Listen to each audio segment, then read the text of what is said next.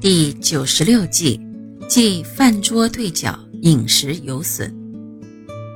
饭桌是一家大小共同吃饭的地方，所以它的吉凶衰旺对住宅的风水影响很大，但是却往往被人忽略了，因此会导致家人的健康受损。为了让大家对这方面有具体的认识，我们今天就按饭桌的形状、方位和摆放来和大家分别谈谈它的遗迹。首先来看一下饭桌的形状。我们传统的中国饭桌大多都是以圆形为主，象征一家团圆。此外，也有方形或长方形的。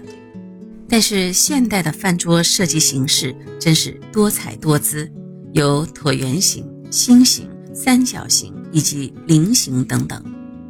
从风水学方面来说，三角形以及有锐角的餐桌是不宜选用的，因为尖角有杀伤力，对饮食健康有损。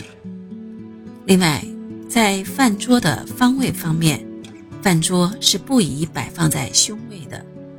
所谓的凶位，是指的和户主的五行不配合的方位。举例来说，如果户主是属于东四命，那就要避免在西。西南、西北以及东北这四个方位摆放饭桌。如果户主是属于西四命，那便要避免在东南、东南以及北方摆放饭桌。最后，我们来看一下它的避忌。首先，饭桌是不宜受大门直冲的。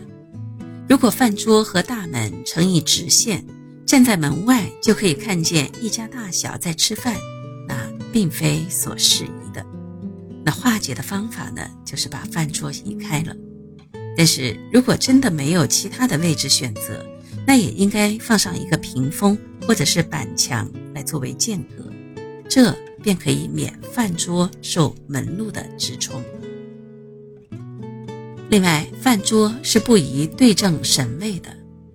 这里是指供奉观音、黄大仙这类的神台而言，因为他们都是如素吃斋的，而一般人家吃饭是有鱼有肉，正面相对就显得格格不入。但如果神台上供奉的是官吏、财神、济公、祖先这类的神祇，因为他们不进荤，所以没有问题。不过如果有可能的话，还是尽量的把饭桌和神台保持一段的距离，彼此不形成一条直线为宜。另外，饭桌是不宜有横梁压顶的。饭桌之上有横梁压顶，就恰似一把利刀架在头顶上，这样会导致家宅不宁、丁口受损。化解的方法就是必须把饭桌移离横梁之下，这是最彻底的解决办法。如果真的没有办法可想，那就只有在横梁底下悬挂葫芦，让那葫芦来代为承受横梁压顶之害，这样便可聊作化解之用。